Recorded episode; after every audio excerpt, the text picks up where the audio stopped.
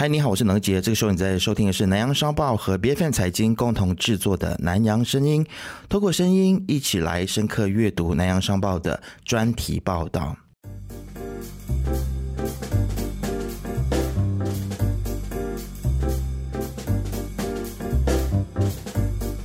今天呢，我们要来探讨的是南洋商报的一个独家的报道啊。这个报道的标题叫做《雇佣法令重新定义代理员》。或享雇员待遇，这个是不是对于一个所谓现在在我们的雇佣关系里面一直被称为 agent 或者是代理的这个族群，是一个好的一个消息呢？那这一个这次修法的背后，其实又有一个些怎么样子的细节，是很值得我们今天来探讨的呢？我们再次的欢迎南洋商报的我们的老朋友李天华到节目当中。哎，各位听众朋友们，大家好，能姐好。是，今天我相信大家都听得出天华的声音是更加的清晰，然后更加的悦耳的。主要原因是因为天华今天就是坐在我们录音的现场，我们在今天不是远端录音了，不是远距离录音了。是是是，今天刚好因为天华来吉隆坡嘛，是的，所以我就请他就是无论如何都要来现场录音啊，这样子效果比较好一些。对，当然天华写的这一篇报道是独家报道嘛，对不对？是的，是独家。是，而且我觉得这是一篇很重要的报道啊。因为呃，你里面就提到说，呃，在今年年头的时候，一月一号生效的这个一九五五年的雇佣法令，重点是放在最低薪金以及产假上面，但是里头有一个可能似乎比较不太起眼的条文啊，它会左右着，就是我们马来西亚数以万计。代理就也就是我们所谓的 agent 对吗？对啊，对他们的命运呢，可能就此改变了。可不可以请天华来跟我们说一下，为什么你会有这样子的一个观察呢？究竟它会发生一些什么样子的这个实质的改变呢？是的，能姐，呃，我想说，很多人都好奇，哎，那么不起眼的一条法令，怎么会被我发现到？其实我也没有你想象中的那么的厉害啦。那是因为可能在跟一些受访者在工作交流的期间呢，就听到他们说，哎，嗯，原来这一个呃雇佣法令里头呢，还有一条法令，它被修正了，也就是说，我们多增加了一零一 C 条文。那一零一 C 条文呢是新增的，新增呢就是他把这个呃雇主和雇员给了定义，也就是说，在一九五五年之前的这一个法令呢是完全没有定义什么是雇主，什么是雇员。那随着今年一月一日啊修正后的这个法令呢，它给了定义。那给了定义的话，就代表着整个啊雇主跟雇员之间的关系是更加的明确。但正因为这个明确，反而让一些之前看起来不太明确的许多的行业，因此受到影响。就像能杰你刚刚提的这些 agent，那大家可能觉得 agent 啊，agent 罢了嘛，人很少。其实不然哦，你看啊，我们从我们的这个房屋的 agent，然后买卖汽车的 agent，甚至连我们吃这个保健品的 agent。到我们可能需要入土为安时候的这些殡葬服务，还有保险都有 agent，所以它的影响其实是非常深远的。是，其实 agent 很多时候呃，他们也是所谓的中介嘛，是对不对？所以其实。因为在各行各业里面，其实都很可能有所谓的中介，包括你像我们在媒体业里面也有 agent，就是广告代理，是对不对？但是广告代理可能它又分成，就是呃，可能它是 in house 的一些代理，它是有所谓的就是公司的一些基本的福利，它是这个所谓的寿星阶级。但是也有一些它可能它不是呃享有，比如说 EPF 或 SOSO，它就只是拿一个 commission 的这种代理。其实代理的模式可能在。呃，商业的机制里面，它是五花八门，有各种各样啊。但是你你在报道当中有提到的，包括像是保险啊、房屋、汽车代驾、外卖，或者是保健品、殡葬业服务等等这些领域啊。那这个新的法案，它会带来一个新的局面。是。那其实究竟它会带来的这个影响的层面，到底有哪一些呢？好的，我看可能我们这样理解吧。就是说，之前如果我是 agent 的话呢，我就不太属于呃固定员工。那如果我不是固定员工的话，我就没有办法享受到像刚才能姐你谈的这一个涉险啦、公积金啦，甚至可能啊 medical 的这些这些福利啊，可能我都没有办法享有。我甚至连这个呃 basic salary，我的底薪也没有办法享有。但是随着雇主和雇员的这一个定义在新的法令里头被呃列了出来之后呢，也就代表着之前的一些代理，他很可能可以因为全新的定义来重新的跟自己的雇主索取之前所没有享受到的这些福利待遇和薪金。怎么说呢？因为在这条法令里头哈，我们可以清楚的看到，它有几个定义啊，比如说。如果我的薪水是来自于这一间公司或者是这一个雇主的话，然后这个雇主他的主要收入来源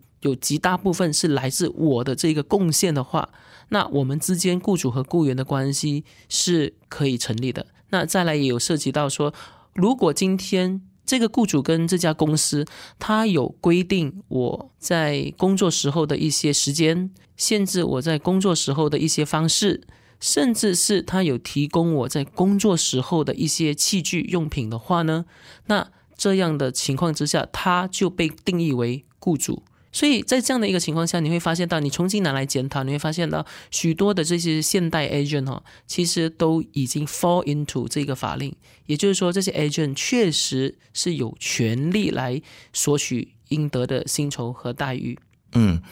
所以，嗯，在这个新的法令的修改之下呢，其实我想先直接跳到第三题的部分啊，因为呃，刚刚就是天华所说的这些定义，我我不晓得，其实政府有没有就是。把这些的定义就是弄得非常的清楚，比如说呃一定的工时是多长，或者是说有提供这个员工啊，或或者是有要求这个所谓的这个 agent，他可能提供给他一些所谓的器具，那这个器具究竟是哪一些器具呢？一支笔算是器具，它这个定义是不是要定的这么宽啊？连一支笔都算是器具吗？啊，还是我我觉得这些可能都还是政府要去再去思考的问题，就是到底要把这些东西规范的多细。但是我觉得，在整个的大前提之下，这个对雇员来说是一件好事。为什么会这么说呢？因为在似乎在这个新的法令的修改之下呢，它可能会保障到一些长期被剥削的，或者是没有 EPF 没有收收的劳工啊。就比如说，我知道我们媒体业。就有很多的记者朋友，很多的制作人的朋友啊，呃，他们在一些很大的这个媒体公司、主流的媒体公司工作，但是这些公司都会要求他们自己开设一个公司，然后呢，就是公司对公司的名义来支付他们酬劳，是。啊，那用这样子的方式来规避掉很多的，比如说是 EPF 或者是 SOCO 等等这些福利。那我想这个部分的话，我我不晓得说，在这个新的修法里面，对于这一种的用公司对公司的支付。的这种的方式，它是不是也能够去呃管理到这这个人群，或者是说是是帮助到这个人群，可以就是重新的呃得到他们应有的一些福利呢？是的，能杰，其实这条法令呢，它是在今年一月一日生效，而且很多人都已经忽视了，所以这也是导致到目前大家对它的诠释还有很多的这个伸缩的空间哈。那我在采访这些受访者，包括律师，还有人力资源的这个部长，还有人力资源的顾问呢，他们都不约而同的表示说，呃，目前法令是一回事，但是实际上呢，还是需要一个所谓的 landmark case，需要一个一个案件被带上法庭，然后被审理过后呢，才能够有一个标杆出来。所以目前它有很多的灰色地带，但是。呃，同时有一个律师，就是这个呃郑兆勋律师呢，他就有提及，呃，其实我们的这个 agent 看起来在这条法令下可以呃索取应得的薪酬待遇，就是所谓的正规职员的薪酬待遇。但是哈，有个但是在里头，就是说，如果这些 agent 他已经跟雇主跟这个资方签署了一条合约，而合约里头呢清楚列明说，呃。雇主可以给他什么，他也愿意呃接受这样的这些呃 offer 的话呢，基本上上述的这条法令呢是没有办法让雇员索取正式雇员的薪资和薪酬。OK，所以就是属于一个愿打一个愿挨的这种状况。如果你哎已经签了，就对就没有办法，因为你已经同意了对。这样子的一个哎不过又劳有务的这个，哎，怎么样？不过怎么样？不过又有另外一件事情哦，就是说，呃，说是这么说，但是我们回想一下，我们周围很多朋友，甚至我们自己，是不是在签署这些所谓的劳资合约，或者在我们面试的时候，我们其实从来没有签署过合约。嗯，因为很多时候我们在面对，试，很多人确实是这样子，我们在面试的时候都没有。对我们没有合约，我们有的是什么？我们有的是这个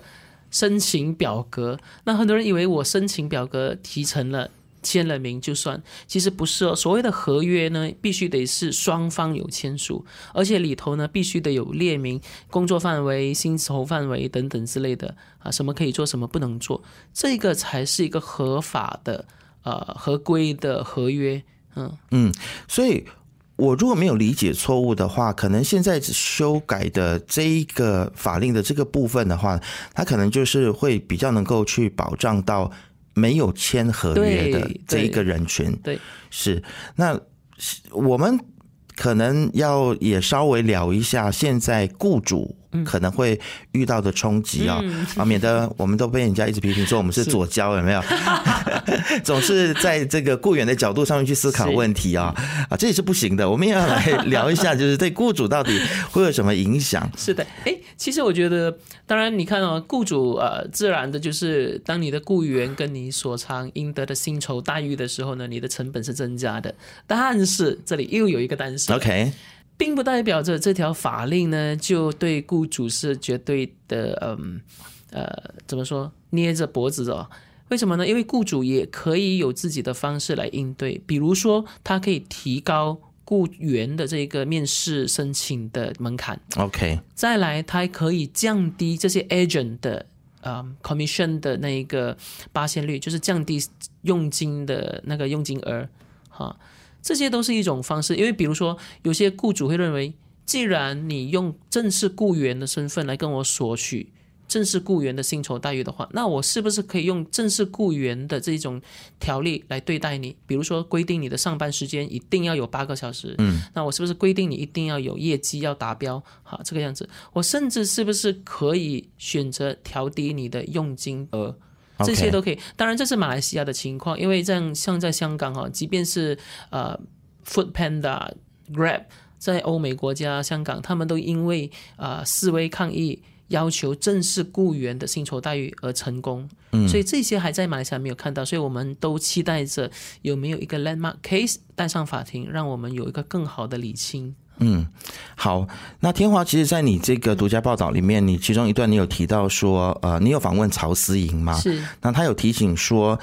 没有签署雇佣合约制度的代理，若是执意向雇主追索待遇与福利，那么雇主自然也会选择抬高申请的门槛。这个是你刚刚有提到的啊，甚至在佣金上给的比过去还要低啊。那法令修正之后呢，雇员是不是就是大赢家？这个真的是不一定的。是是是，所以因为这个雇主他其实还是会很大的程度上面，他还是有一些他可以操作的空间嘛。是，但是我在想说，其实这个修法会不会现在有一点点来的太晚了？怎么说？因因为我我自己个人的感受是这样子啊，就是我现在要去请一个全职的员工，其实是相当困难的。这个我私底下其实有跟天华讨论过啊，就是我现在要找一个全职的主持人，其实，在华语的这一个整个的媒体圈子里面。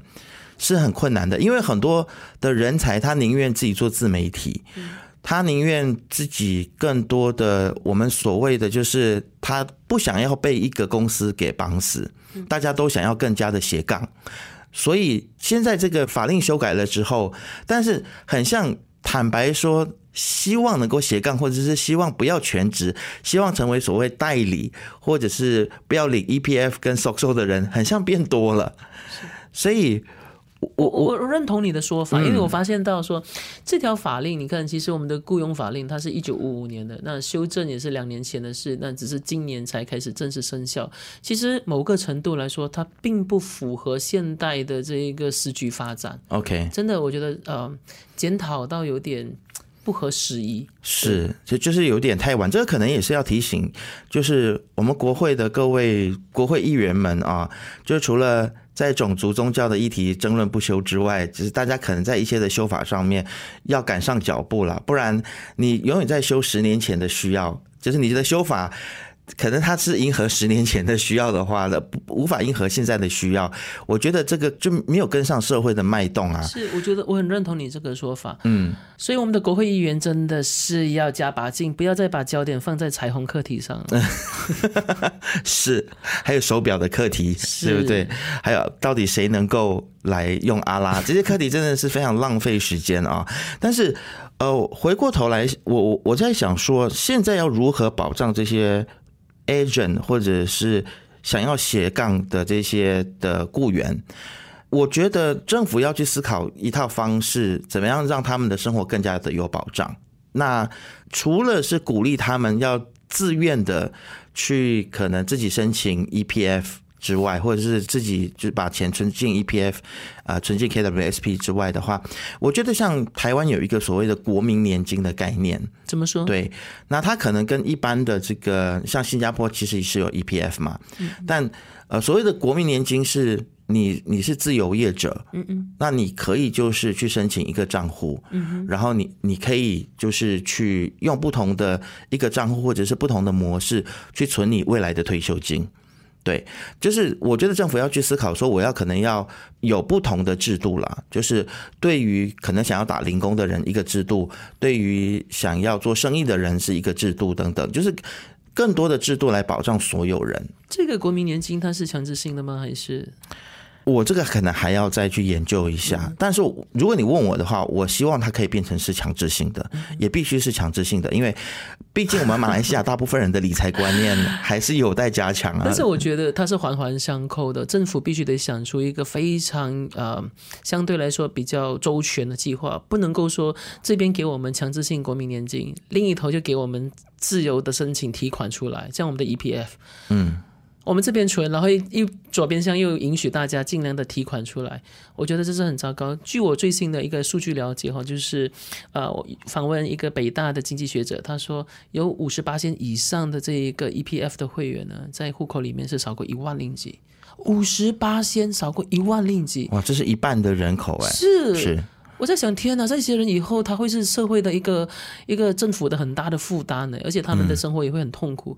那是因为我们已经连续好几次的允许这些 EPF 的会员呢自由从里头提款出来。但是我我觉得这个问题，它其实也是体现了我们的这个社会长期的资源分配不均匀的，还有贫富差距的问题啊。呃，它已经是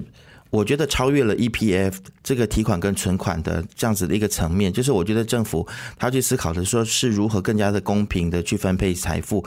那说到就是公平的分配财富，还是回到我们今天的这个主题，就是说在修改这些保障不同的类别的这些呃雇员的时候，要去思考说如何让他们可以获得。我我觉得大家一定要把这个所谓的前提给想得非常的清楚，就是我们的啊、应该不是说前提，应该说我们的目标是什么。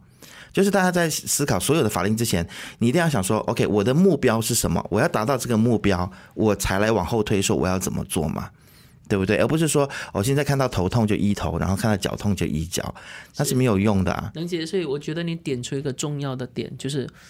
我们的政治人物哈，我们的立法的单位到底有没有远见？嗯，真的，像你说的，头痛医头，脚痛医脚。但是我们没有远见，我们甚至就是像你刚才也有提到，我们是在修给十年前那几个时局所需要的一个法令，当它生效和执行的时候，已经是十年后的事，那根本是不合时宜的一件事情。对，当然我们也不否定啦，就是说，呃，政府的这次的修法，肯定它是会保障到某一个族群，是。对，但它保障到的族群，可能就像我们刚才所说的，就是那一些可能没有签劳动合约的这个族群，他没有合约保障的族群。OK，你现在保障他们了，但是现在还是要回过头去看说，那原本你想要保障到的所谓的这些中介或者是代理的这一个人群，很像似乎还是没有被保障到。那接下来要怎么做？对，那我我觉得也很有趣，可能在。这个往后再写专题的时候，可能还可以再往下去深挖，就是可能再找一些可能呃专家再来谈说，那这群人群应该怎么样子去做，让他们或国外有一些什么样子的案例，看可以让我们这些投身在中介业里面或者是呃代理的这些人啊，然后或或也或者是可能我们也想听听已经在这些行业里面的，比如说殡葬业的代理啦。或者是呃广告业的代理，搞不好你们觉得你们的福利非常的好，你们也不想要政府多加的插手。是，但是我觉得雇员还是必须得呃留意几件事情。第一就是我们签署的到底是 contract of services 还是 contract for services，这点很重要。for 跟 of 这两个呢是不一样的概念哈，所以呢大家要留意。第二就是当我签署的时候，我到底签署的是呃求职申请表格。还是一个合同，对方有没有也有签署了，让我看到。如果有双方的签署，它才叫一个合约。那这个合约又到底是怎么样的一个合约？甚至我是不是认同里头所有的细则？我对薪酬啦，我对我的待遇啦，是不是有一定的认同？这点都很重要。所以这是雇员必须得要留意的。嗯，其实我我不知道天华你在工作的整个职涯当中。在你的职场生涯当中，你有遇过劳资纠纷吗？或者是你对于你的雇主，呃，在特别是薪资方面或待遇上面不满的时候？我我必须得非常坦白的说，我在南洋商报呢已经十六年，呃，我完全不介意，因为对我来讲，我已经把工作当做我生生命中的一部分。嗯，所以呃，之前我们在节目上也有聊到嘛，就是我。下班过后，我也会工作到临睡前，然后周假也工作，所以我完全对我的薪酬待遇、福利，呃，基本上是小白吃一个。OK。所以当有时候遇到什么，比如说，哎，周假了吗？是不是多补一天啊？是 double pay 还是 triple pay 呢？我完全不晓得，我还要请教我的同事。是我真的是这个样子。你你真的是一个很典型的新闻人啊，很典型的媒体人，就是其实，但是但是我必须得说，我我是一个不合格的雇员。嗯，我觉得雇员不应该是像我这个样子。我不想用“不合格”这三个字了，但是我我觉得就是因为你对你的工作是有热忱的，所以你不在乎，但是或者是你不会太介意啦，不能说不在乎，你不会太介意。但是我觉得这个不会太介意，可能也不是一件好事。是的，真的，真的。对，所以我后悔了。但但我我跟你可能就又是另外一个不一样的情况，就是我其实。还蛮常遇到不公平的状况，而且我也知道那个状况是不公平的。但是我通常我都能够很快的找到下家，然后我就离开，然后往更好的地方去。所以我就没有想要再去为自己维权。明白，这就是为什么你今天来到这个 B F M 财经。嗯，啊，对，也就是我们大马媒体业的天花板啊。对，不错了，不错了。对，如果我在我在 B F N 财经里也遇到劳资纠纷的话，我就真的在大马，我不知道可以去哪里了，你知道吗？或者说，如果有一天你不在这个 B F N 财经的话，我就知道发生什么事了。好，所以其实为什么我会刚刚会问你这个问题啊？就是我也相信你在整个的采访的过程当中，你应该也是遇到很多很多的人，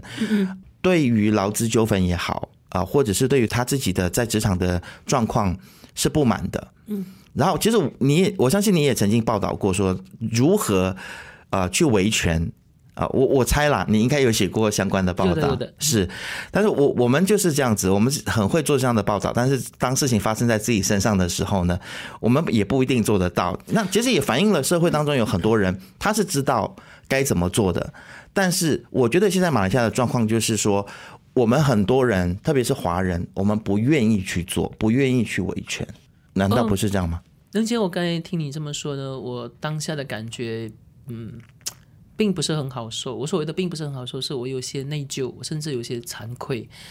哦，我觉得你确实讲的没有错，很一针见血，非常精辟。马来西亚人，尤其是华人呢，通常在很多事情上说是一套，做又是另一套。媒体工作者可能在面对一些事情的时候，我们仗义直言哈。嗯，就别人的事情，我们很急迫仗义直言；自己发生事情的时候呢，却选择哈呃静了下来，这个样子，我觉得这是非常遗憾的。嗯嗯，对。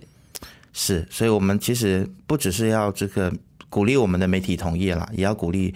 所有这个时候在收听的朋友。真的，你在遇到劳资纠纷的时候，要有勇敢的为自己争取啦。那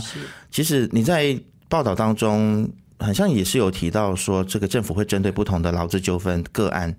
来进行调解嘛？对。是的，因为人力资源部长呢，他就有，啊，接受本报访问的时候提及说，他们欢迎许多的这些雇员或雇主，如果在遇到相对的事情、相关的事情的时候呢，可以站出来让他们进行一个调解。我相信他们这么说、这么呼吁，也是在于他们希望，啊，能够收集更多的 case study。研究个案，然后甚至把它尝试带去法庭进行一个理清，那成为我们的标杆过后呢，以后我们在处理这些事情的时候就有更好的一个方向。嗯，这样子是我我发现，其实我们身边的有族的朋友，反而在自身的这个劳工权益的这个争取上面是比较积极的，这可能也是我们可以。去学习的一个方向是，嗯，这也是为什么刚刚能杰你在提起华人呃的时候，华人课题的时候，我非常的深刻，是因为我觉得像这个好莱坞的 Me Too 这个活动，当时第一个人开了第一枪的时候呢，很多人指责他，很多人骂他，他也受到很多的压力，没有人跟他站在一起。但是随着越来越多受害者或知情人士选择站出来的时候呢，他就引发一个很大的一个反应。成为一个运动，甚至让这一个涉及性侵的这一个当事人呢接受法律的制裁。我觉得很多时候我们都必须得站出来，虽然可能一开始会承受一些压力，但是当越来越多人都跟你站在一起的时候呢，我觉得是很好的。所以这个东西是两个层面：第一，雇员是不是愿意站出来；第二，当有雇员站出来，你身为其他的雇员，或者是你身为他的朋友，你是不是也愿意跟他一起站出来？我觉得那个社会的带动力的是很重要的。今天是放在这个雇员雇佣法令的课题上，其实任何课题都是性侵啦、啊新闻自由啦等等的事情，我觉得都应该要站出来。嗯嗯。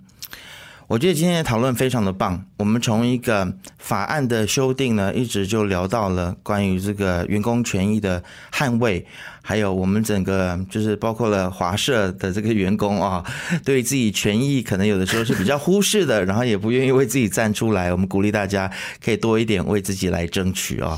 今天很棒的一个讨论，再次的非常谢谢天华来到我们的节目当中。也谢谢能杰给我这个机会，今天聊得很开心啊，我觉得是，希望我们很快下次有机会可以在节目当中见到天华。南洋声音是由财经和南洋商报一起制作的节目，你可以在 B F N 财经的网站、B F N 的手机应用程式，还有在 YouTube 以及各大播客平台收听到我们的节目。这个节目呢，我们会不定期的更新，对节目有任何的意见，都欢迎你私信到财经的脸书专业南洋声音。我们下次见喽。